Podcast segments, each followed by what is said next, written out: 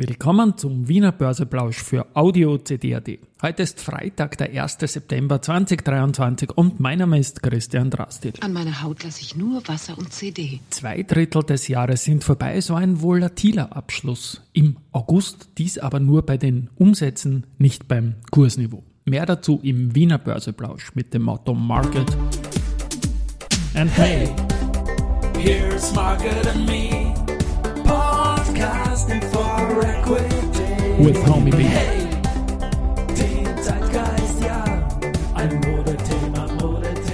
Ja, die Börse als Modethema und die Septemberfolgen des Wiener Börseplausch sind präsentiert von Wiener Berger und Agrana, die im ATX-Startjahr 1991 an die Börse gegangen ist. 3178,49 Punkte jetzt um 11.33 Uhr. Als ich das einspreche, ein Plus von 0,77 Prozent zum Septemberbeginn. Und wir haben auf der Gewinnerseite die Ölwerte, die SBO mit plus 3,7 Prozent, die OMV mit plus 3,1 Prozent und die Föstalpine mit plus 2,1 Prozent. Kein Ölwert, aber immer hin. Die Lenzing verliert 0,9%, heute die CA immer 0,8% und die Strabag 0,4%. Beim Geldumsatz ist es so, dass wir ein fettes Wow bei der OMV haben. 24 Millionen Euro zu Mittag, nicht einmal noch zu Mittag, das ist viel. Die erste Group 5,2 Millionen und die Föstalpine mit 2,8 Millionen Euro. Gut. It's time for the main event. Main Event waren irgendwie dann doch die letzten Augusttage, weil wir haben ein bisschen Wohler bei den Umsätzen drinnen gehabt, bei den Handelsvolumina. Am 28.08. haben wir mit 77,8 Millionen Euro noch den tiefsten Tagesumsatz ever gehabt. Da sind auch die ganzen Feiertage eingerechnet, an denen gehandelt wurde. Und am 31.08., also gestern, waren es dann wieder 281 Millionen Euro. Und das ist immerhin der bisher höchste Wert im zweiten Halbjahr. Und das ist gut so. Mit gestern Schlusskursen ist auch alles entschieden quasi, was die neuen Indexzusammensetzungen betrifft, dann ab Septemberverfall. Ich denke, heute am ersten Handelstag nach Marktschluss wird die Wiener Börse gleich die Liste rausbringen. Die sind immer sehr schnell. Und da wird dann stehen, laut unseren Hochrechnungen, dass die Telekom Austria, glaube ich, sogar auf Rang 18 gekommen ist. Also das wird sich ausgehen zu Lasten der Strabag. Das letzte Wort hat aber natürlich das ATX-Komitee. Und im ATX 5 wird es keine Veränderung geben. Auch das haben wir hochgerechnet. Die Antritts hat sich gegen die Föstalpine da wehren können und das bleibt alles so, wie es ist. Ja, der Monat August war ein wilder politischer Monat mit sehr, sehr vielen neuen Steuerideen und eine traditionelle, erfolgreiche Wirtschaftszeitung, ein Magazin, der Gewinn, der kann sich vielleicht in Übergewinn umtaufen, um Time to Market zu bleiben, aber die sind eh immer gut und die Gewinnmesse ein Highlight jedes Jahr. Schauen wir noch auf die besten nach zwei Drittel des Jahres, weil acht Monate, ja, wenn man rechnen kann, das sind zwei Drittel des Jahres. Und da sind die Immofinanz aus dem ATX, dann die VAS aus dem Direct Market Plus und der Flughafen Wien aus dem ATX Prime. Alle so circa 50 Prozent vorne. Wir werden uns das in den nächsten Tagen noch näher anschauen. Aber VHS werden wir uns dann noch näher anschauen, weil das ist ein Ding, das noch relativ neu ist. Die sind erst im Dezember 2022 gekommen, äh, gebracht vom Gregor Rosinger. Der hat ja diesen gregorianischen Kalender, wenn ich mal so sagen darf, dass immer zu Jahresende was kommt. Für heuer ist die RWD angesagt, vor zwei Jahren war es die Kostat und vor einem Jahr eben die äh, VHS. Und die haben jetzt einen Kurs von 9 Euro, mehr als 50 Prozent plus und werden von SMC Research mit Kursziel 12 Euro und Speculative Buy eingestuft. Das ist relativ selten im Direct Market Plus, dass es Research gibt und sicherlich auch eine Auszeichnung.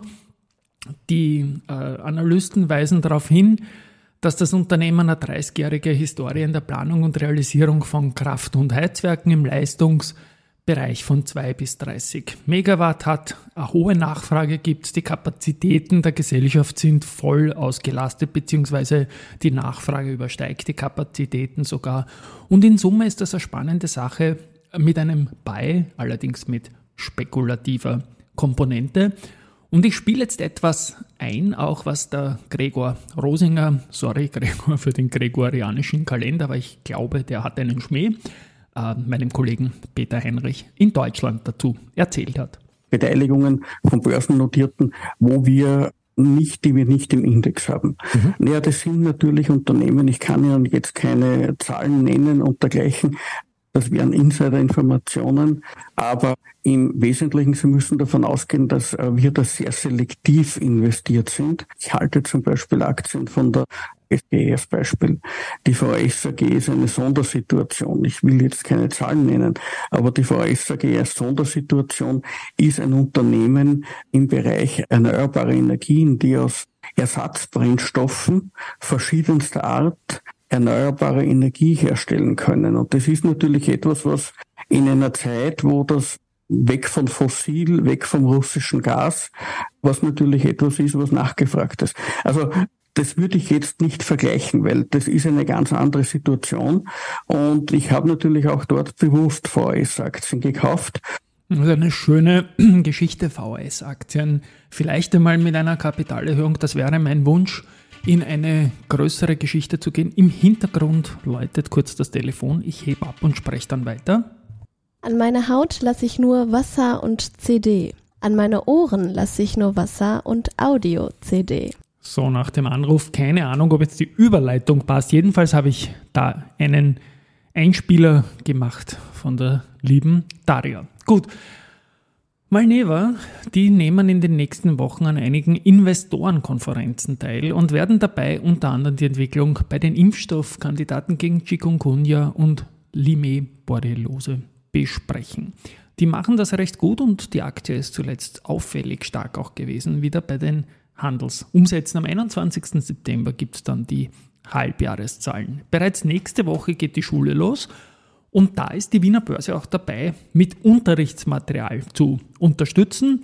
Und da freut sich auch der Börse-CEO, der Christoph Boscham, mit der verstärkten Implementierung von Finanz- und Wirtschaftsthemen in den Lehrplänen der Sekundärstufe 1 wurde ein erster wichtiger Schritt in die richtige Richtung gesetzt, sagt der Christoph. Gut, dazu ein Spoiler. Am Montagabend gibt es die nächste Folge von 30 mal 30 Finanzwissen pur. Und die ist so etlichen Inhalten zum Thema Schulstart gewidmet. Stichworte Taschengeld, Lehrpläne, die Claudia Blackholm, ähm, die zuständige Staatssekretärin für die Jugend und so weiter und so fort. Da kommen viele Leute zu Wort und es wird wieder ein bisschen launig.